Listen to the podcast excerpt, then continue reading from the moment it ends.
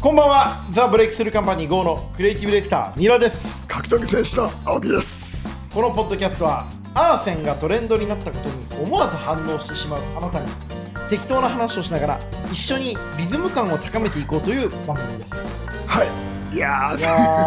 ーすごかったですねあの動画はいやあれはすごくてでもなんかやっぱ平たい付きのい一番のはこう功績というか、いはいあの一番人生に生み出したのは、はアーセンを発掘したことだよ世に出したこと世に出したことこれあの番組ご覧の方当然知ってると思うんですけど一応言っておくとアーセン山本さん今井上って言いそうにしてたアーセン山本選手というね、うんあの格闘家の方が平田樹さんという女性格闘家と今お付き合いされていて、えー試合に出てるのは平田さんなのに話題になるのはアーセンさんといそうう特殊な状況を青木真也作ってるという状況でですけどもやっぱ平たい付きは今回なんか軽量オーバーして、はい試合後になんか相手にはもう謝らずワーキャーしてる感じとかも含めて、はいあの見事なこう知恵のない感じとやから感が出ちゃったのよなるほどなるほど隠せないあ足の立区だねーやっぱりその天然の陽キャというかいや隠せない足 立区羊が出ちゃったのもう本人も足立区も全部ディスりましたね今ねいや分かりやすい相変わじゃらんず切れ味がすごい。いやわかりやすいじゃんうんはいはいはいあはのい。説明しやすくて足立区が出ちゃって、はまあだからなんだろうほとばしる足立区みたいなことになっちゃ対っ戦相て手もね、インスタでブチ切れてましたね。そうでもあれを含めて、はい言ったって負けたらこっちはだってセコンドが、はい。あの散々あのセコンドで、セコンドのアーセン山本が、はい試合終わったら、はいプールサイドで踊ってんだよ、 それあの動画は、あれどうやって、だって、えだって青木さんシンガポール行ってないですよね。であれなんかこう、はい平田とかとく一緒にいるマミドンとおばさんがいいんですよマミドンさん。マミドンっていうはい、マミドンさん、ありがとうございます。マいつミドンも素晴らしい素マミドン材がを。送ってくれて、はい。青木さんあアーセンに怒ってますみたいな、はいあいつ本当働かなくてはい。はい。本当ダメですみたいなことを、はいはいアーセンあのそのマミドンもそうだし、はいあのひ北野裕二もそうだし、はみんなアーセンに怒ってんだよみんな怒ってるんですかそうでもあんな楽しそうにしてるのに。でも、アーセンに さ、勝ったら、アーセンに怒った時点で負けじゃん。まあまあそうっす。で、真面目に取り合ってはいけないっす。負けじゃん、はい。で、それをみんな分からずに、はあの野郎って怒ってて、その動画だけ送られてくるから、は一日我慢してはい、出すなって言うから、あ、あれは、もともとは出すなって言われたんですね、マ出ミしちドゃンさダメんでかすら。絶対はいはいはい。私ってバレちゃうん だそよ。れさ、あのさ、青木真也のうん。ことを、やっぱ皆さん分かってないんですかね出さないわけがないじゃん。で、いいやと思って、うん出してう、んしたら24時間で21万再生されてて、うんちょっと悔しいほど。悔しいほどに面白くて 悔しいほど面白い。で、なんか、やっぱ面白い。で、みんな求めてんだ、アーセンを。もう求めてる。でアーセンを求めてて、はで昨日なんあかのねただ、アーセンを求めてることと、うんアーセンの試合を求めてることがちょっと違うっていうのがまた難しいんですけど、でその北野さんから別件で電話がかかってきて、はでなんかその話になって、はやっぱアーセンが一番面白いねアーセン最高だねみたいな話をしたら、はあいつはダメだみたいな感じだったで何言ってんの北野さんっつって、アーセンに怒った時点で負けだよあんたたちってはいはいはいはいはいまともに取り合った時点でみたいなの言ってて、はあれはこうああいうもんだと思って見物するのがいいんだよっつってもう全く分かってなかったね。まあ、でもその北野裕二がね、やっぱりね、こう、うんアーセンにはやっぱり苦虫を噛みつぶしたような顔になりますからね。でもやっぱアーセンはは無敵だよ。い無敵無い敵。やなんか天使だよ。そのマミドン格と闘か、天使。うんうん、マミドン曰くとか北野さん曰うくん今回で平田と別れてうんラストなんじゃないかっていうのをうん説を唱えてたんだけうんどお前ら本当だ分かってないな何とも分かってないですね、人間が。そううんアーセンっていううんあそこまで魅力的な人うとんあそこまで言葉がないうん平同士で平田樹っていう言葉がない人うとんこう波長が合うのってアーセンぐらいしかいないんだよ。逆にね。逆に、はいはいはいはいで多分あのこう別れるとかややってても、結果的にやっぱこのアーセンのあの大蛇感に絡め取られるだけなんだよ、ねはいはいはいはい。アーセン大蛇だからアーセンは、うん夜は、あの、グレイシー的 な、ホジャー的な動きをすると。わかんないよはアーセンは夜はあのリズム感よく 攻めていくんじゃないこうやってこうやってクイクイクイってい。え、あそこは、な、でも本当付き合い長いですよね。アーセン山本と平田樹は長いんじゃな全然、こう、喧嘩したりしてると言いつつも、いいやちゃんとなんたかまになんかバチバチしながらも、なんだかんだいずやっと一緒じゃないですか蜜。月だよ蜜月アーセンの平田へのインスタのラブレター、すごくなかったですかあれびっくりしただからもうついついすぐスクショして、はい消し上がらないように、はい裏垢に出していたもんはい。見て見てアーセンがこんなこと言ってるもうよ最近だって深夜え深夜栄養期の裏アカっていう青木さんの運用してる公式裏アカウントがあるんですけどうんあれもう完全にアーセンのファンアカみたいになってますよねいやすごいよはいアーセンはさすがだよあの二人はもうでも付き合って別れないですもんね周りは結構困ってるのにね周り困ってるというか、結局でも、うんあの今回のそのまあ2回目の経路失敗じゃん、うんとかのあのとか試合の低たらくも含めて、はい平田樹がダメだっていうのが分かった分かったじゃないですかみんな分かったはずなんですようんで僕はまあでもなんか面白いキャラクターだなと思ってますけどねはいいやだからなんていうの、うんまあアスリートとしてねいや違う違う真面目に仕事しない人って、はいはいはいはい要は仕事ができない真面目に働かない人だなっていうのが分かったんだけど、うんうんそれは決してアーセンのせいじゃないからねああはいはいはいはいでむしろアーセンみんな平田が好きすぎて、うんアーセンのせいみたいに思ってるけどそそううだからいうことでもねえんじゃねえかとそうアーセンがいなくなることによって、はいもっとマイナスになる可能性あるわけよああなるほどでこうあるじゃんこうさ右と左の人が付き合っててさ、はいバランス取ってたみたいな事例はたまにあるじゃん ごめんちょっと言い過ぎた 言い過ぎたあの例はちょっと言い過ぎたいやまあ別にいいですけど、うんあるじゃんで俺はちょちょそう終わった瞬間にうん一気にこうプラカード持って走り出すみたいなはいはいはいことあるじゃんだからアーセンとかちょやめてくんないプラカードって走ってねえし比喩だゆよっ、くりだったからうんゆっくり更新しただけだからあそう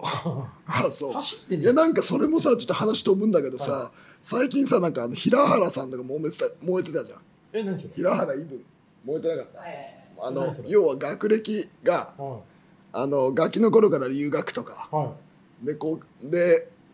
体験が大切だみたいなこと言ったらああはいはいはいは言っいたはいじゃないですはかでああいうの見てるとさ、はい俺思うんだけど結局さあのお前らの家さ金持ってっからできんだよみたいなんで燃えてんのいはいはい見てさ、はいはいはないんか良かったなと思ったあなーんかこう、あいのい感何じかで見のて人た間のマイナスの感情による青い炎は青木さん大好物ですもんいねやあれは良かったよ、うんなんかこう平等じゃないみたいなことに、自分たちが分からずにさこう遊びでさうんこうなんだ自分たちが勝ってることを前提に自分たちがいかに恵まれた人間であるかをこう無意識のうちにさらけ出してしまってそう自分たちの正義を押し付けるようなところは青木さん大好物ですもんねあれさ、はもうでさあそれは燃えるよね君たちは、はいはいはあと思はっってはってはいはいはいはい、そうですね、うんまあ、青木さんがあのみんな車使わないで自転車使えばいいのにっていうようなもんですからねいやちょっと違うけど誰にでもできるもんじゃないですからねそうでも誰にでもできるもんじゃねえんだよっていうのを、うんみんな分からずうんそうやって言うと、はいまあ、それは燃えるのは、まあまあまあまあなんかある種正常な世の中になったなとまあ思まあいまそうしでたすね、はいああいうことに対してちゃんと、うんそれはおかしいんだよってことを誰かが言ってあげないと、そうではみいんなよいしょするばっかりだかはいら、はいはい、なんかこう嘘の平等主義みたいなね、なってくじゃんものに対してね、しっかり向き合っていかそなういと、そうそう、はと、まあ、話戻して、はいだからアーセンがとはい平田が別れることによって、い、はい、あの平田がもっと危険などうしようもなくなる可能性はあるなるほど、みんなが悪くしてると思ってたアーセンは逆にストッパーであると、そうでだからでもアーセンはさ平田と別れてもさ変わんないじゃんアーセンはアーセン変わんないです。ずっとやってると思うんです。ずっと雪を。はいいや天高く。皆さん、この、あの、僕と青木さんがこうやってギュッギュッとかやってる時は全部動画見てもらえばわかるんで。そう、はいになっちゃう感じなんですよね、だからアーセンは変わんないけど、アーセンと別れることによって平田をは身を滅ぼす可能性はあるあーうんやっぱ青木さんやっぱなんだかんだ言って優しい方ですよねやっぱりなんだかんだ言ってアーセンと平田両方の味方ですもんね青木さんはねいや平田はこの前の試合とかは本当ひどくて、はいあれでこうなんか勝ったとか言ってるやつ全員ね全員フェイクああすみません全員フェイクああれでのパンチした後のあのわーって手を挙げたのとかあれどうなんですかいやあれはしょうがないけど試合終わったら、はいごめんなさいって謝んないまあそうですね今で、回ねなんか堂々としてる感じとかリベンジとか言ってるのとかも含めて、そこまでのたそもそも体重を落とせないことも含めて、うんうん2回目だからねあいうんつ、うんうんあれはもう三流うんなるほど仕事人としてダメまあまあまあで今そまでれやってをきた仕青木さん事人としてはダねメだってことを周りがちゃんと伝えられてないですよ、うんね本人それは反省してんじゃないですかやっぱりもう今反省してないと思うんですよあじーゃあ2回やんないからあーまあまあまあまあまあ2回あることを3度やるかどうかですよね次いやね違う違う違う1回仕事ででっかいミスして、はい2回目やったらどうする社員そうですね、まあまあまあまあ、ちょっあとのー次ちょっと打席に立つの控えてもらうじゃんあまあまあまあ、難しいですよね、ねそうなっちゃうじゃんあのー大手とかに行ってもらった方がいいかもしれないですね。でとかぶち切れちゃったりするじゃん、はいはいそういうことですよね、で今日なんだはい、ということでね、えー今日はですね、すごい長文のお手紙が届いてるんですよ。はい読みますね、はいえーラジオネーム村田匠さんからです。本名じゃねえご存知ですかこ村田の組は、はあの、綾乃ちゃんのつがいだった方ですね。綾乃ちゃんというね、先週の放送を楽しみにしていただきたいんですけれども、えー青木様、三浦様、いつも楽しく拝聴しております。第69回放送、楽しく聞かせていただきました。青木氏の口から飛び出した綾乃さんの 話、はいそうだそうだ第69回だったですね。 くだらないよ第69 69に反応するやつなんて、今時小学生と鬼沢しかいねえよめっちゃ面白くない。いや、綾乃ちゃんの話をしたら、第69回だった69回だった。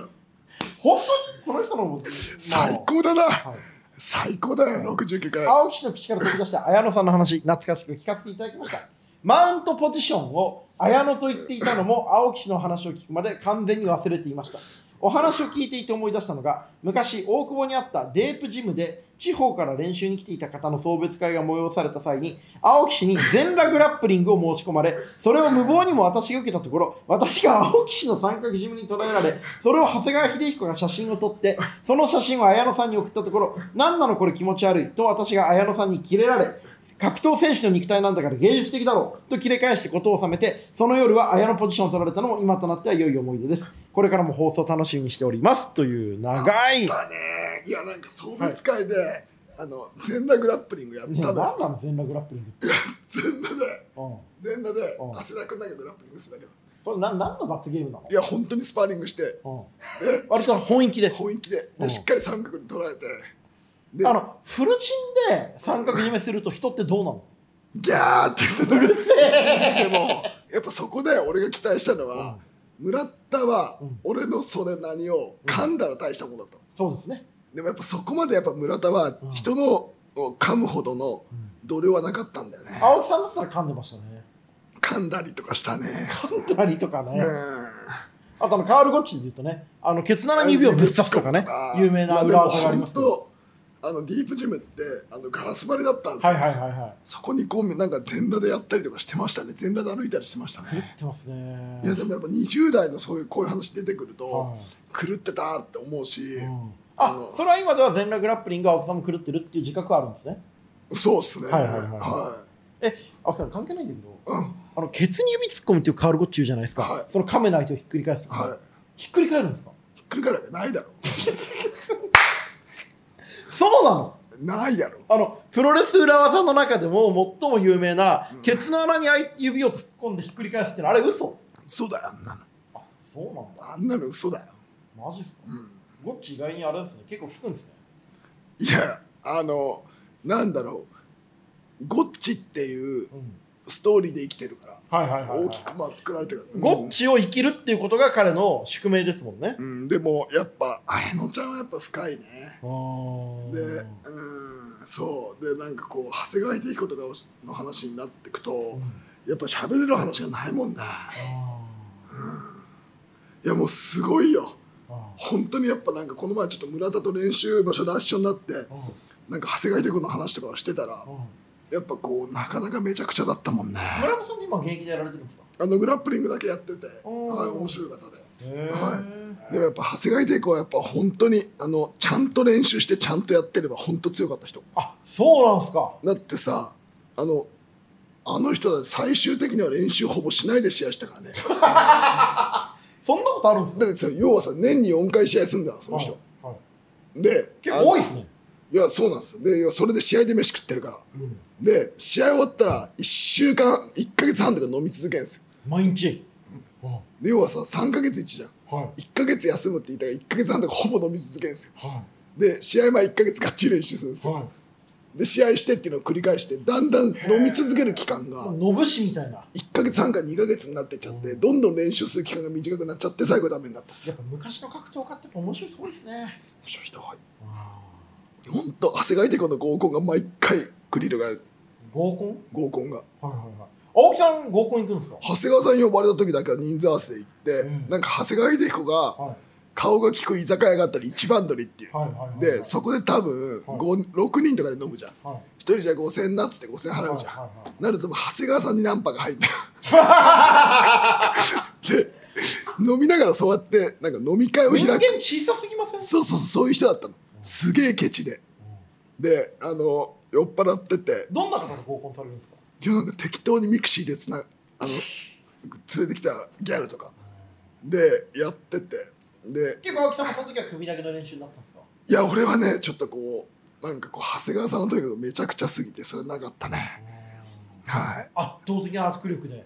とだからこうさ飲んでてさ、うんなんかこうたまたまなんか私が投げて差し上げた人方がいたんですよはいはいはいでその方がこう飲み会6人ぐらいでやってる時に、はいあのもう私は彼氏としかしないみたいなことをはのたまったんですよいはいいどどういう俺ことなんですかいや普通のギャルではい普通のギャルって普通のただの女の子ではいで私は彼氏としかしないって言ったんですよはいででも先日に青木さんとは、はい、で俺は彼氏じゃないんですよ不俺思議ですよねもう論理が破綻してますよねアイアムノット彼氏なのはいでしたら長谷酔っ払った長谷川秀彦がうんっていう顔したんですよ、はいはいであの長谷川秀彦が怒って「お前!」っつって「はい製造しろおら!」っつって酔っ払って「はいはいお前青木ともやっておいてその言い草はなんだ?」って、はいはい反省しろおら!」っつってはいはいはいはい説教したんです、はいしたらそいつ泣いちゃったその子がうん泣くよねうんしたら女の子は全員帰るって言ったら、うんそいつらに全員説教したって長谷川秀彦はそんな地獄みたいそなんな地獄みたいなことがやっぱあったんですね毎回それが毎晩こう繰り広げられるのが長谷川秀彦だったの本当の手段なのよまあまあアウトな人ですねアウトな人だったんだよね、それが最終的には借金こさえてうん地方いなくなっちゃったんだけどうん面白かったですねあの人は面白い人生ですねいや最高だよ今木こりとかしてるんですか今なんか農家か何かかな農家でたまになんかこう格闘技教えセミナーやらせてくれっていろんなたまに連絡来るらしいの知ってる人にはいはいはいはいでも全員断ってるらしい辛いじゃないですか。い青や木さんは連絡取るんですか。いや俺はもうなんかいじり続けてるから来ないですね切られたんです、ね。来てほしいんい。ですけどねっていう。優しいですいねや。最高ですよ文学的ですね、非常に。いや長谷川秀子は一冊なんかねちゃんとちゃんと書ける範囲でノートとか書きたいです ねそれ俺めちゃくちゃ読みたい。いや本当面白いと思う本当に本当に面白いと思うんです2010 2007年の長谷川秀彦みたいなことですよね。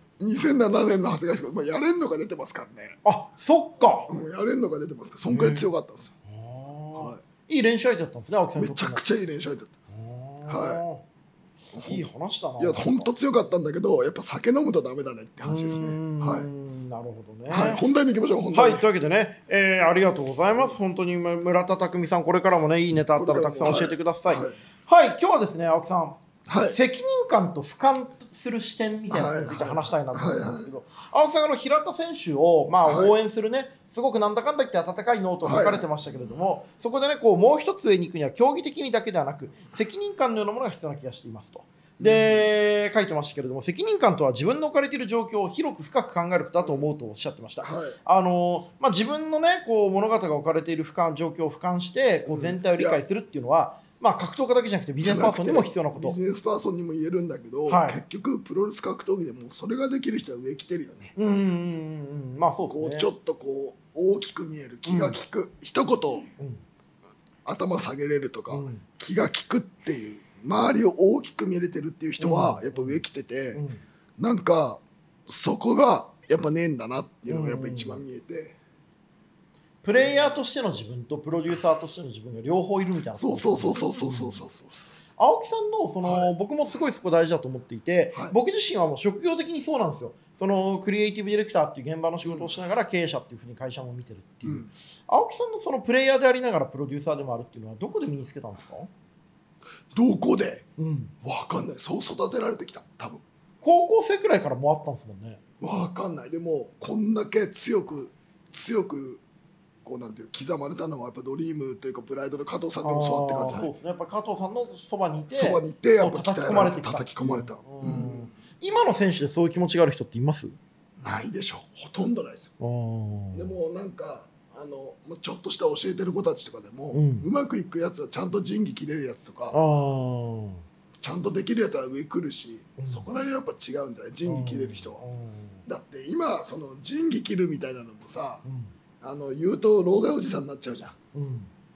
そういう根回しするってことができない子はやっぱダメだよね、まあそうですねうんその例えば昨日もうちの会社でなんか若手のねこうクリエイティブのコンテストがあって3チームあったんですよ、うんで3チーム出たんですけど、まあ、僕いろいろ面倒見てやってて終わった後本当にありがとうございましたおかげさまでこういったものになりましたって言ってちゃんと報告式の1チームだけで、まあ、なかなか難しいなっていういいやなんか最うん別にさ何か出せってことじゃなくて、やっぱ仁義切るやついるんだようね、ん一個前一個後にちゃんとご挨拶入れられるかどうかってそうめちゃくちゃ重要ですよねなんかそれがうんうまく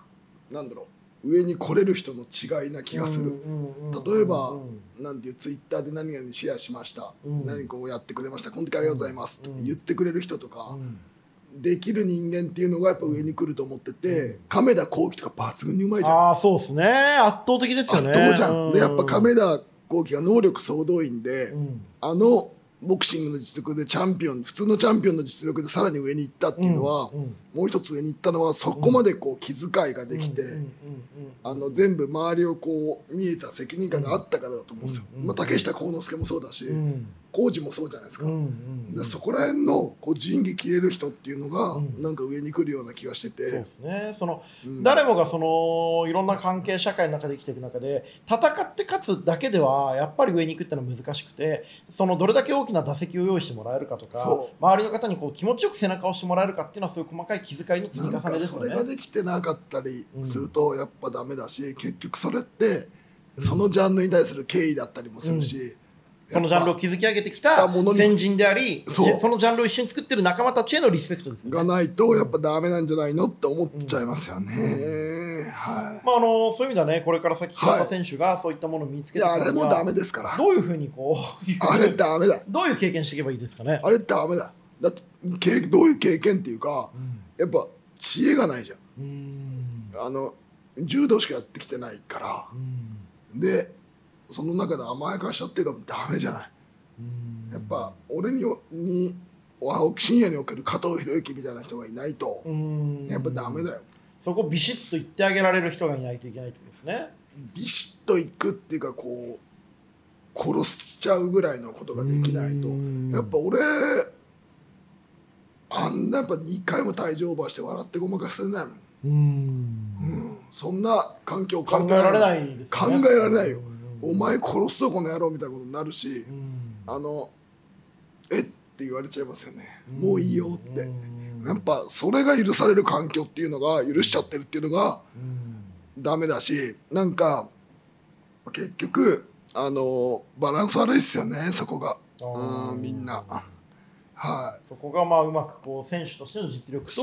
あうんとやっぱこう周りが優しくないんですよ優しくない優しくないですよ、本当の意味でね本当の意味でうだんからその、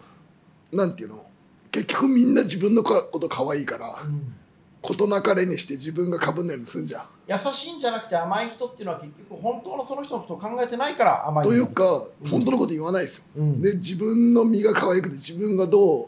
取られるかしか考えてないじゃ、うんんそんなの関係ないこうやっぱバカにはバカって言って差し上げないと、うんうんやっぱ先に進まないですやよっねぱりバカだって気づくところからじゃないと人前に進まないですからね、はいだと思いますけどね僕は、僕も最近本当若いこう社員の指導について悩む時あってこう言わなきゃいけないんだけどこれもう言っても治んねえかもしれないしどうすんだっけこれっていうことは結構あるんですよねでもそういう時も僕は関わらない、いやーまあまあ青木さんでそきなれいほじら僕社長だからできさそうだから俺は構えないですようんね、こう最近思うけどなんかう人を育ててる人はすごいなと思うよね、うんまあうねん、偉い俺この間さ、はい社員にさめちゃくちゃせこう指導してたの,、はいまあ、あのこれがこうでこれがこうなんだからこうやんなきゃダメだぞお前これがこうでこうなんだぞっつってうん社長だよ俺うんで若手の社員じゃんお前こうだぞこうだっつってそいつ俺こうやって喋ってみんな前喋ってるのに電話に出たんですようん考えられますこの感じいや考えられていやうん俺もうびっくりしちゃって目の前で起きたことにうんもうちょすごいねもうもうしかもその電話も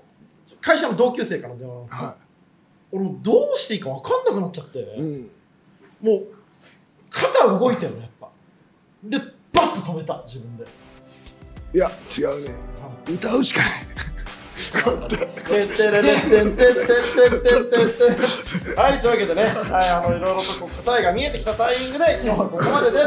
はい青木さん今日の俺たちの宿題はアーセンの動画をシェアするでいいですか拡散してもらいました、はい、えー今日の宿題は、えーアーセンの動画を拡散するです、えーということでこの番組では感想やお便りもお待ちしております感想はツイッターにて「ハッシュタグ三浦青木」ですべきかすべて小文字で三浦青木ポッドキャストアットマーク Gmail.com 三浦青木ポッドキャストアットマーク Gmail.com までお願いいたしますお相手はザ・ブレイクスルーカンパニー GO のクリップレクター三浦と格闘技選手の青木でしたでも